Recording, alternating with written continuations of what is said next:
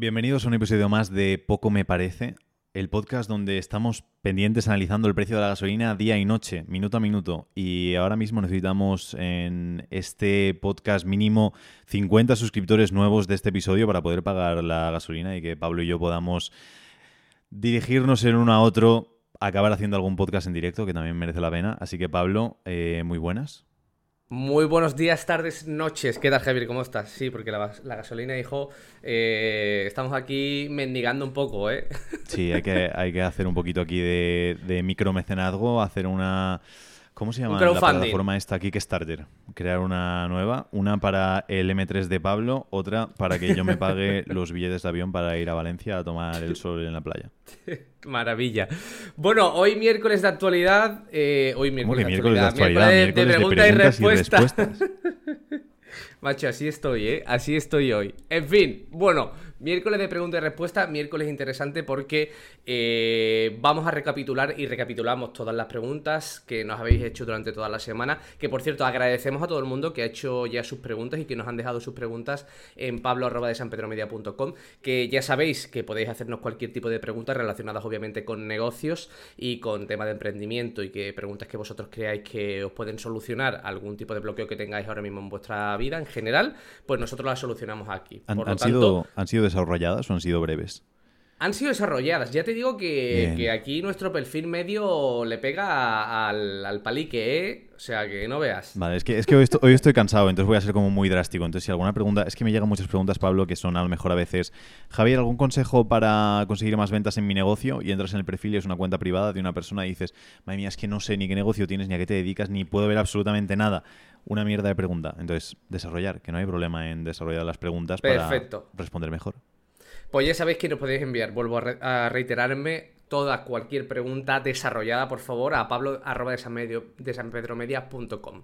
Dicho esto, nos vamos a poner ya al lío porque está la cosa hoy caliente. Vamos a empezar por la primera pregunta. Javier, quiero que vayas directo, directo al grano, porque aquí nos escribe Virginia Muñoz, ¿de acuerdo? Y nos dice, por cierto, eh, hola Virginia, que seguramente ahora mismo nos estará Creo que es Virginia, que es maquilladora, me parece.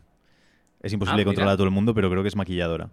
La tiene más o menos bicheada. Bueno, pues te dice, dice, a ver, me encuentro en un punto de mi negocio que está, que está empezando, por cierto, un poquillo bloqueada, que me imagino que mucha situación de la que gente que, que, nos escuche. Dice, todavía no es el momento de contratar a una empresa de marketing porque me encuentro en el primer nivel, que es decir, de 0 a 1000 euros. Mi pregunta es, Javier, ¿cómo encontrar solución a un problema si no sabes que cuál problema tienes, o sea que no sabes ni siquiera qué tipo de problema tienes. Solo ves, y esto es una situación muy cotidiana, que trabajas muchísimo, que le dedicas muchas horas a lo que estás haciendo, pero que no ves rentabilidad por ningún lado.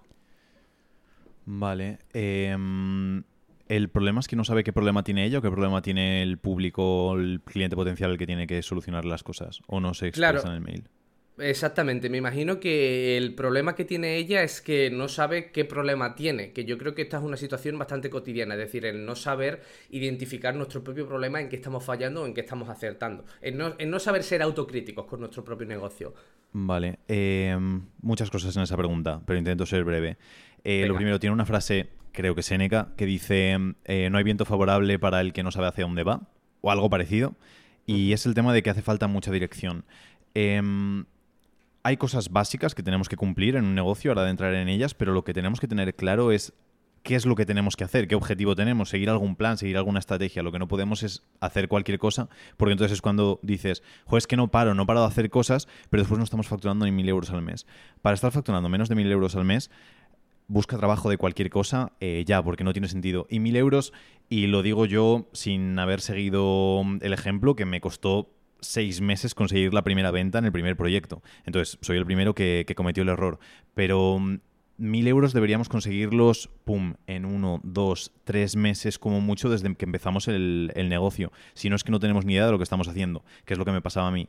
Eh, Virginia, me suena que llevas en el tema del maquillaje caña, porque creo que a lo mejor hace dos años que, que he hablado contigo por primera vez en Instagram entonces no deberíamos estar en ese punto ya desde hace tiempo. Y probablemente sea falta de dirección.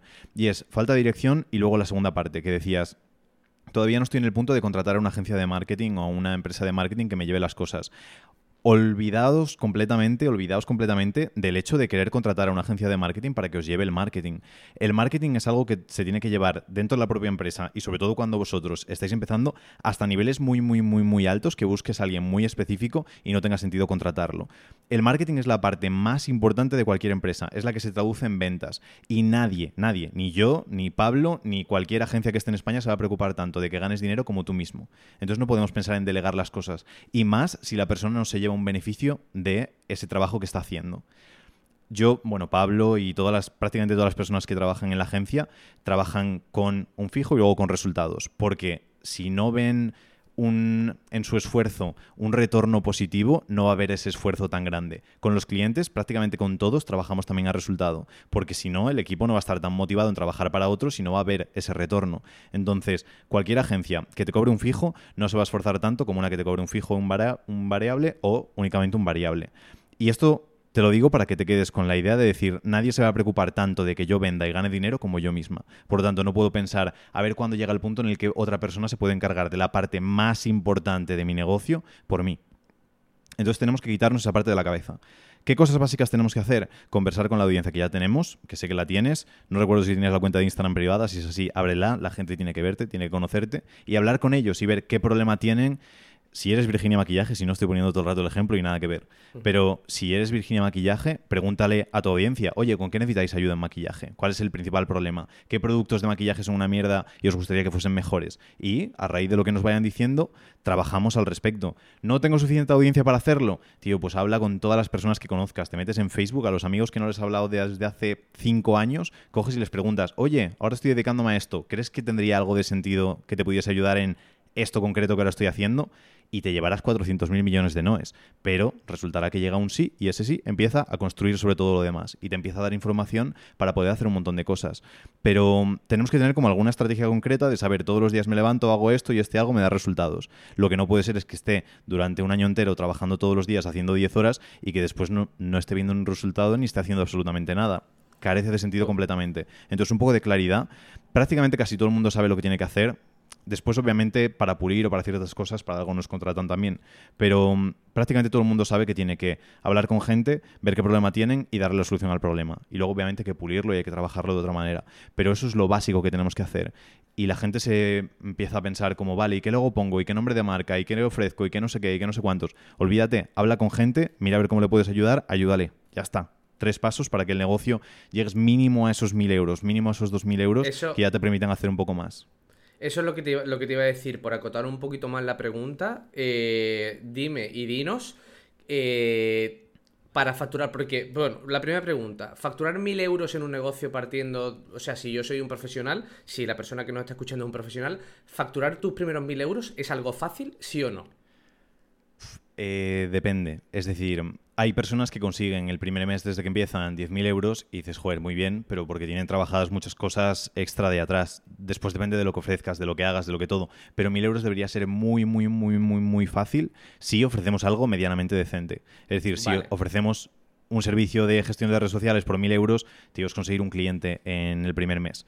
Y si todos los días hablas con 10 personas, has hablado con 300 personas en un mes, si de 300 personas ninguna te compra, estamos haciendo algo muy mal. Entonces lo básico.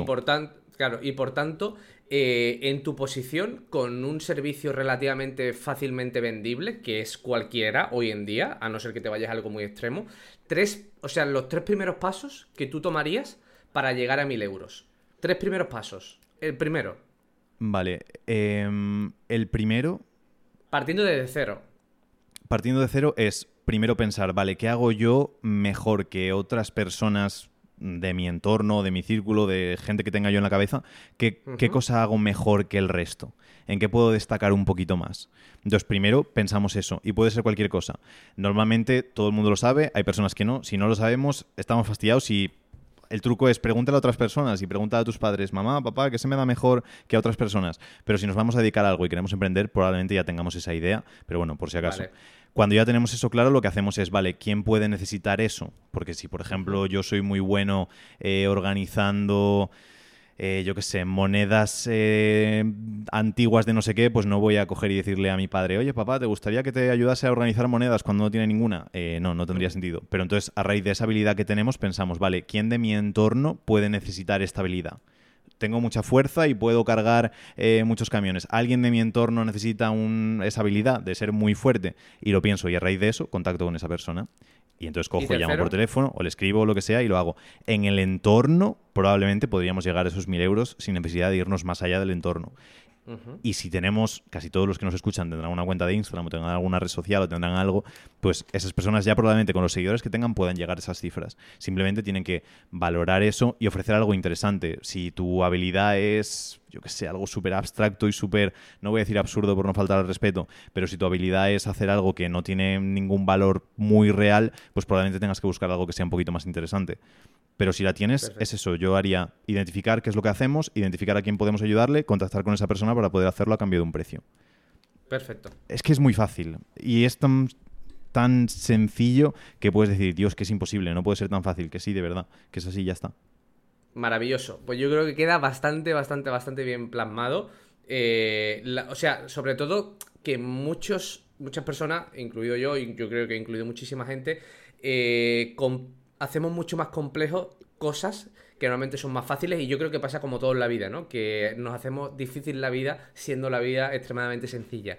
Todo el mundo, sigo el libro que estoy escribiendo creo que empieza eh, igual miento porque ya está al principio ya voy muy adelantado, pero empieza con la frase de Confucio que dice la vida es muy sencilla y somos nosotros quienes la hacemos complicada y literalmente para todo. Y lo mismo, que lo hablamos aquí Pablo y yo como si no bueno, yo, como si no cometiésemos ningún error, como si fuésemos todo perfecto, obviamente también lo hacemos. Pero hay errores por los que ya hemos pasado y podemos deciros, oye, no hagáis esto porque es una tontería. Y luego hay errores que iremos cometiendo y os iremos enseñando a medida que avance. Estupendo. Pues primera pregunta hecha, dar las gracias sobre todo a Virginia Muñoz eh, por haber hecho la pregunta. Recordad que podéis hacer cualquier tipo de pregunta en el correo electrónico de la agencia, en este caso el mío, pablo arroba de sanpedromedia.com. Las más originales, las más curradas, las cogeremos para resolverlas aquí en pleno y directo en el podcast y que vosotros, pues bueno, tengáis este pequeñito detalle. Nos vamos con la segunda pregunta. Eh, agárrate que vienen curvas porque es el bono de Alberto Sánchez Serrano. Hombre que nos dice, Albertito nos dice, hola Javier y Pablo. Exactamente, miembro de Bistro. Dice, no falló ninguno, como a mí me gusta ir al grano y no irme por las ramas. Ahí va la pregunta, que realmente son tres, ya que esto da para mucho y poco me parece. Me gusta ese guiño, me gusta ese guiño. Dice, primero, ¿qué opinas, Javier, de la formación? Segundo, ¿cómo te has formado? Es decir, en cuanto a mentalidad se refiere. Y aquí entra lugar, mentores, cosas eh, online, presencial, universidades, etc. y libros recomendados, ¿vale? No creo que se organice la pregunta en cuanto a ti, sino que yo la organizaría más en cuanto a nivel global. Vale. Em, vale, voy por partes. ¿Qué opino de la formación en mentalidad? Va todo ligado a mentalidad, ¿no? Sí, exactamente. Lo primero, ¿qué opinas de la formación en general? Vale, de la formación general creo que es la, forma más sutil de pasar del punto A al punto B y de ir mejorando nosotros como personas. Lo que hablaba antes del activo que tenemos de pensar, vale, ¿qué hago mejor que los demás? Esto es algo que tenemos que ir desarrollando. Que la gente piensa como, vale, si quiero una empresa, mi empresa tiene que hacer tal, pero ese tal lo tiene que hacer ya la persona antes. Si no tenemos muchos recursos y decimos, voy a montar una agencia de SEO sin tener ni idea y contrato a gente de SEO, no suele ser lo normal. Lo normal es, tengo una habilidad y tengo que hacerlo. ¿Cómo se consigue la habilidad? Formándote en ella. Entonces yo veo muy importante hacerlo. Y a medida que vas avanzando, vas teniendo carencias que hacen falta eh, pues ir desarrollando. Yo ahora, por ejemplo, ya no me formo prácticamente nada en marketing o porque ya cuento con gente que me como que me da las estrategias ya que tengo que utilizar, ya aplico, ya tal, no hago una formación como básica de marketing. Y ahora me formo más en, organización, en liderazgo, en X cosas que vas notando que hay carencias a medida que va avanzando el, terreno. Pero la formación siempre está ahí, en todos los ámbitos. Creo que siempre tenemos que ir como mejorando y se hace por medio de la formación. Vale. Y la segunda, eh, o sea, ¿cómo, ¿cómo, te formarías eh, para una persona que empiece o que esté buscando dejar su curro y querer trabajar en un eh, querer emprender? Que ya sabéis que, ya sabes que hay mucha gente en esta situación, gente que quiere salir de su trabajo y quiere emprender y quiere vivir por su cuenta y quiere ser libre en todos los niveles. a nivel de cómo te formas, nos dice eh, sobre todo en, plan, por ejemplo, lugar, mentores, cosas en concreto como online, presencial, universidades, máster, cursos, etcétera. ¿Qué recomiendas tú en ese sentido? Vale. Em, ligado a mentalidad, que es un poco lo que, lo que preguntaba, eh, hay un libro que se llama Piense y hágase rico, de Napoleón Hill, que se supone que está muy guay y todo eso. Yo lo he leído varias veces y está guay, pero sobre todo hay una parte que me encanta, que juraría que está al principio, pero ni idea, y habla sobre eh, el hacer como una especie de consejo de sabios. Y mm, haces un consejo de sabios en tu cabeza. Entonces lo que haces es eh, reúnes en tu cabeza a las personas que para ti son más relevantes o son más cracks dentro de tu disciplina y les haces preguntas. Entonces imagínate que en un caso como el mío, eh, cojo y en ese consejo pongo a Andy Frisella, pongo a David Goggins, pongo a, a Jeff Bezos, pongo a Elon Musk, en esa zona y sobre todo porque tenemos la capacidad ya de conocerlos bastante. Entonces los pongo y entonces les pregunto y les digo, vale, si estuviese en este punto, de esta manera, de este tal, ¿qué haría? Y eso es mm, como el nivel más avanzado, pero si contratamos un mentor, o en tu caso, por ejemplo, me contratas a mí, Alberto, eh, preguntas, oye Javier, estoy en este punto, ¿qué harías? Porque está guay tener a alguien en quien poder buscar esa respuesta cuando a veces tenemos eh, pues esa duda. Pero como no siempre podemos tener a alguien contratado para cada uno de los ámbitos, yo hago eso, pensar, vale, dentro de, de las personas a las cuales no idealizo, pero que sí que son modelos en los que pienso, joder, me gustaría acercarme más a ellos, pues crear ese consejo de sabios y preguntarle a ellos y decir, vale, chicos, estoy en este punto, que me ha pasado esto con este cliente, eh, ¿qué haríais? Queda como absurdo de pensar, estoy hablando en mi cabeza como amigos imaginarios, pero es muy útil. Y, em, y muchas veces sacas respuestas ahí.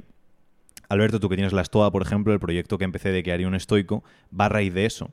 Mi manera de simplificar todo ese proceso es, para mí, los modelos a seguir más brillantes que conozco por haber leído son Marco Aurelio, son Séneca, son Epicteto, son los estoicos. Y entonces para mí siempre era a raíz de cualquier duda que tenga en la vida es, vale, ¿qué haría un estoico? Y era la pregunta que me hacía muchas veces de decir, ostras, me ha dejado eh, este empleado, no sé qué, no sé cuántos, ¿qué haría un estoico? Genial, pues esto. Ostras, he tenido este problema de tal, ¿qué haría un estoico? Pues esto.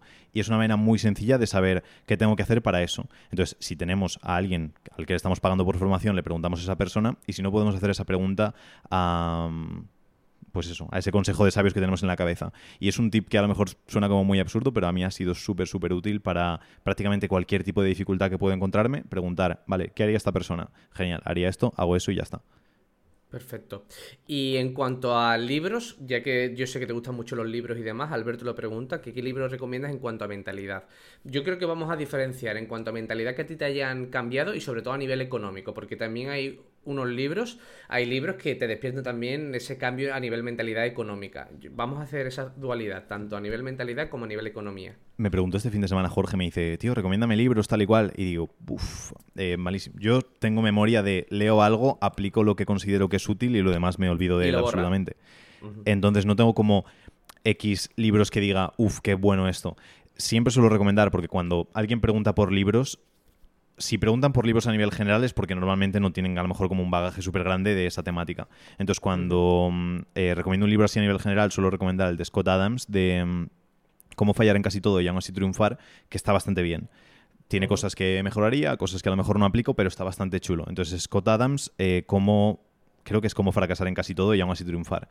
Y mm, es bastante útil para esa parte porque toca también un poquito de mentalidad, toca un poquito de negocios y a nivel básico está guay. Después ya nos toca ir a cosas específicas. Es lo que decía antes. Cuando vas avanzando ya dices, ostra, pues me hace falta un libro de negociación, uno de organización, uno de dirección de equipos y ya lees más específico para esa parte.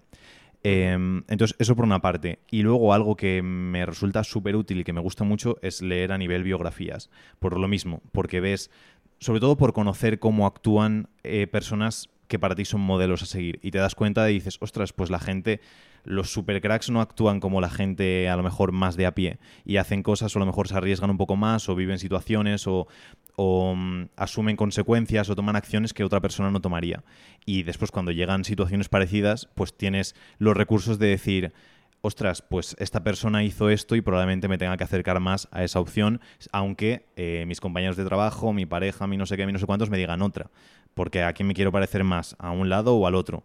Y no siempre es tan fácil como decir, voy a hacer todo lo que hace Elon Musk, porque lo ponemos de ejemplo muchas veces, que Elon Musk está un poco tronado y es Elon Musk y lo que hace él solo lo puede hacer él, pero es cierto que si miras las biografías de la gente muy crack en la historia, eh, se detectan ciertos patrones de a lo mejor una valentía extra, una versión al riesgo eh, menor que la de la gente común, ese tipo de cosas. Te iba a decir, te iba a decir, digo, pon por ejemplo cinco cosas por las que tú crees que la gente tiene más éxito que otra.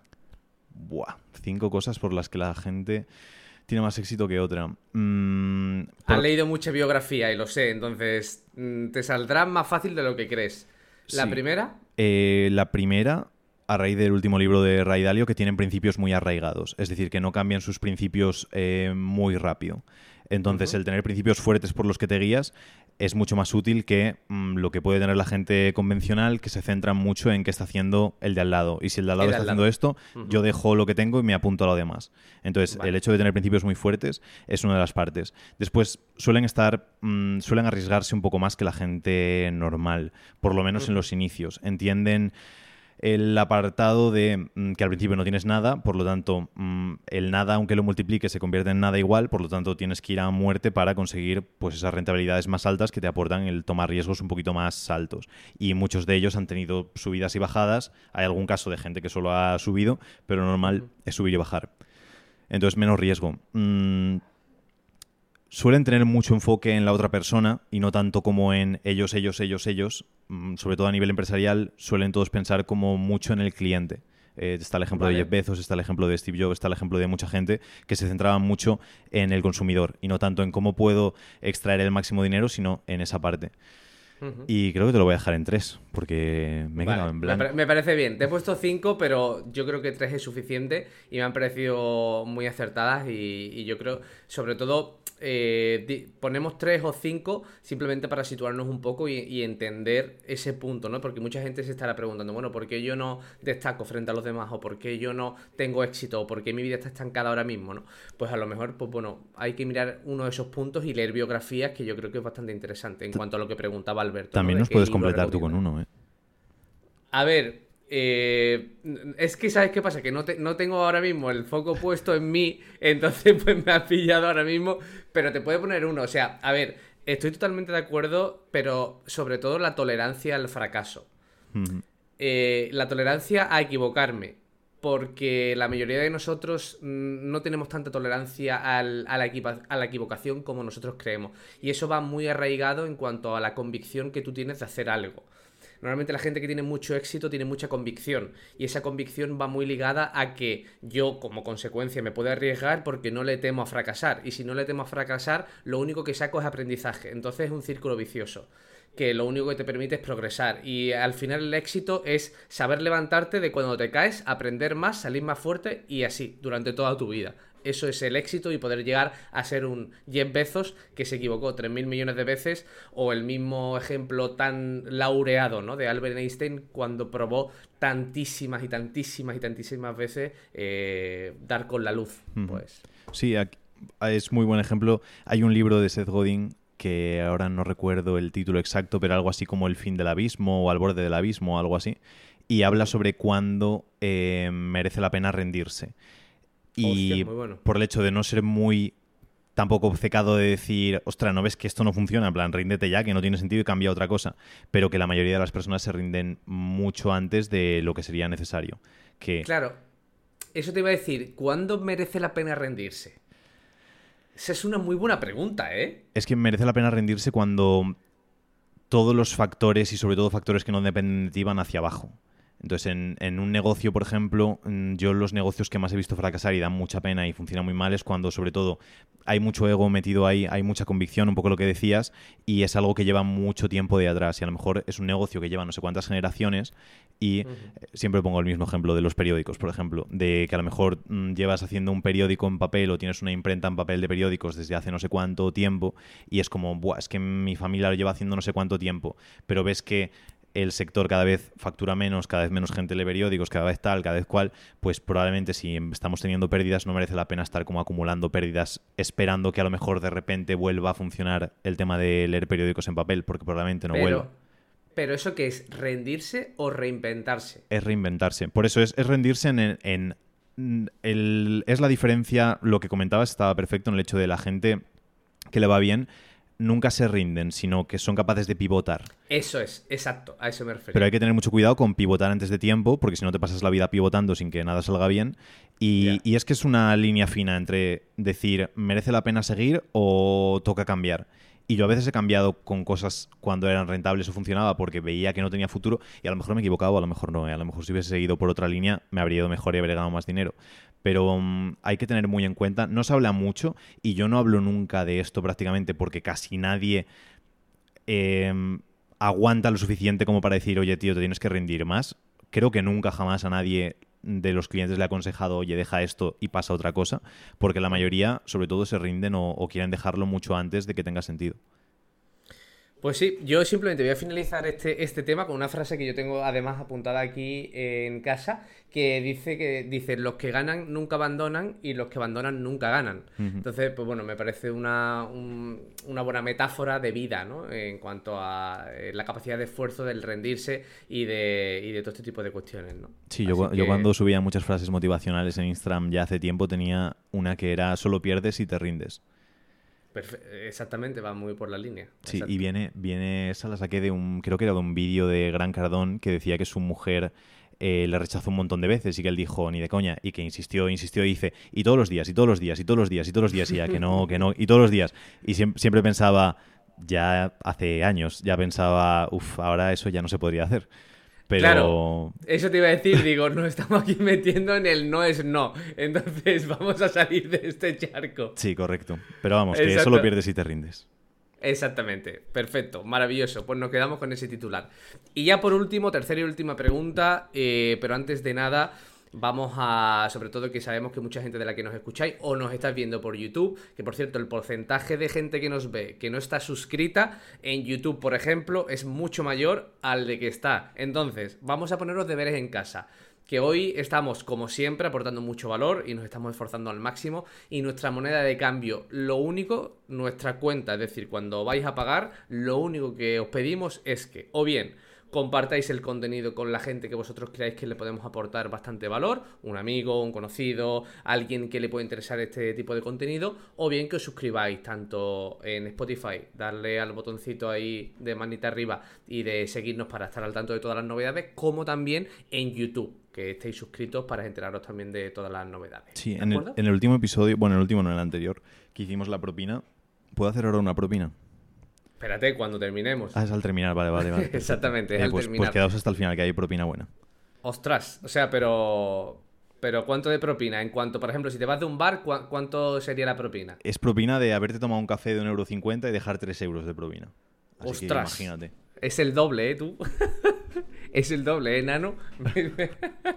Me voy a simpatizar. Eh, vale, la última, Javier, vámonos con la última. Eh, y no por ello menos importante, ¿de acuerdo?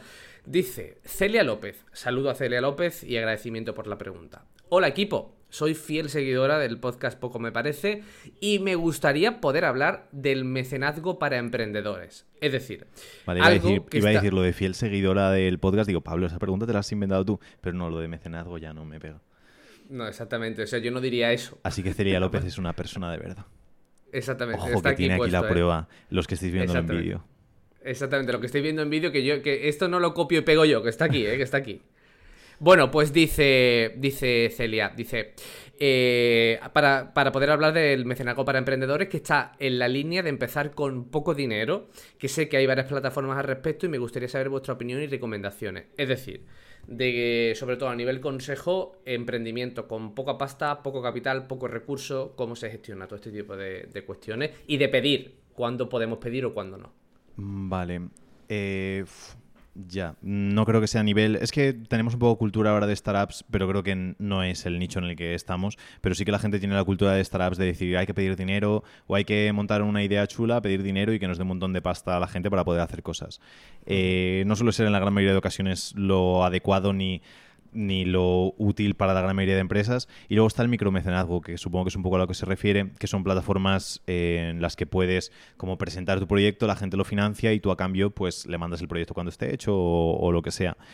Ese tipo de perfil mm, no me parece mal. Mm, si creemos que es necesario como para crear el proyecto. Yo siempre digo que si empezamos de cero, que empecemos con algún servicio y que podamos eh, ofrecerlo con prácticamente dinero cero. Y luego es una buena opción de no tener, si es micromecenazgo de a nivel donativo y demás, no tenemos por qué darle parte a una empresa. Lo que no haría sería pues eso, lo que ahora piensa mucha gente de decir, oye, pues vendo la mitad de mi empresa por no sé cuánto dinero y así consigo pasta para poder avanzar yo siempre me quedé, no sé qué me lo dijo ya hace muchos años, dice, piensa que si le vendes la mitad de tu empresa a alguien, vas a estar trabajando la mitad de tu jornada para eso, que es un poco lo que pasa con Hacienda. Es el hecho de que mm. la mitad de las horas que trabajas son para otra persona. Entonces tienes que tenerlo muy en cuenta. Y el hecho de que en un inicio una empresa no vale nada hasta que no tiene ya como cierto movimiento.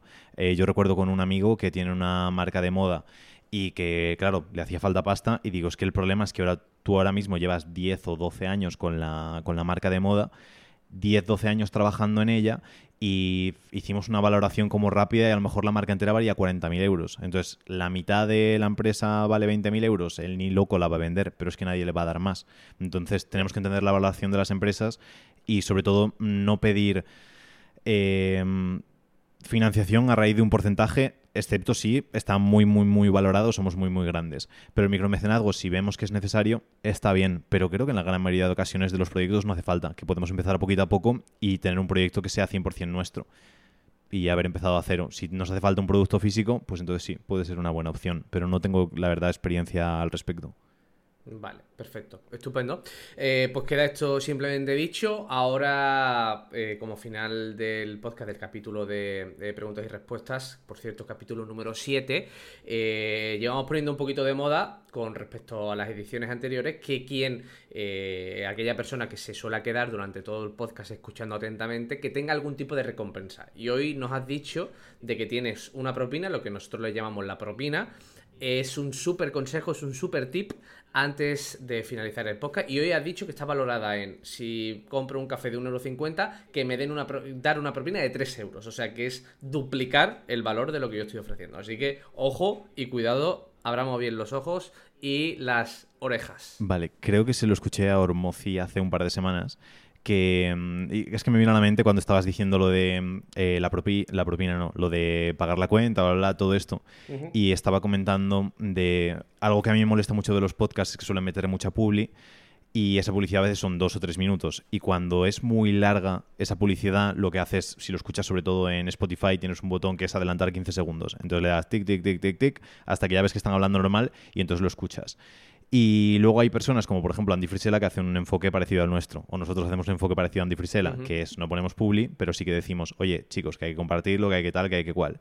¿Qué pasa? Que cuando lo alargas demasiado, pasa lo mismo, que entonces ya escuchas, sobre todo si es lo mismo, si empieza a decir Pablo, bueno chicos, si ya sabéis que hay que hacerlo de la cuenta, la gente hace como tic, tic, tic, sé que un toque o dos toques y pasan de escuchar eso. Por lo tanto, Ormozi decía que una cosa interesante hacer era grabarse 20 eh, o 30 clips de nada, de 5, 10 segundos, en los que haces una llamada a la acción para tu audiencia. Y entonces, por ejemplo, imagínate que una fuese, oye, no os olvidéis de pagar la cuenta, compartid el podcast si habéis descubierto algo que os haya gustado. Otra que fuese, oye chicos, ya sabéis que tenéis la newsletter de Abriendo el Apetito en desanpedromedia.com barra AEA, e de Abriendo el Apetito, AEA, e y os suscribís. Son solo 5 euros y es el, más, el mayor valor que vais a encontrar nunca en la vida. Otro, oye chicos, no os olvidéis que tal cosa. Entonces, un montón intercaladas que después Pedro, cuando lo edite, puede añadirlas en momentos random del, del podcast. Y eso lo que provoca es que no hay saturación de audiencia, no sabe exactamente qué es lo que va a decir, van a ser muy breves, por los que no van a, no va a haber una distorsión o de la experiencia de la escucha del podcast, y la persona va a prestar mucha más atención a esa llamada a la acción una de las cosas peores en marketing es sobre todo cuando es repetitivo. Y los banners de las páginas web, por ejemplo, o los anuncios ya de YouTube, que es como, vale, voy a esperar hasta que pueda saltarlo, ni siquiera prestas atención, porque ya sabes lo que va a ocurrir. Entonces es una manera de crear esa disrupción para que mm, las llamadas a la acción dentro de, por ejemplo, este podcast sean diferentes y funcionen mejor. Pues súper mega hiper tip para sobre todo enfocado a, o sea, no solo creadores de contenido, me parece un consejo muy bueno a nivel general en la vida, en nuestras negociaciones y en, las conversaciones que tengamos. Perfecto. Pues estupendísimo. Eh, ¿algo, ¿Se queda algo en el tintero, Javier? Creo que no se queda nada. Eh, simplemente que paguen la cuenta, que te manden preguntas y que nos vemos en el siguiente. Perfecto, pues dicho queda. Hasta el siguiente episodio. Chao. Adiós.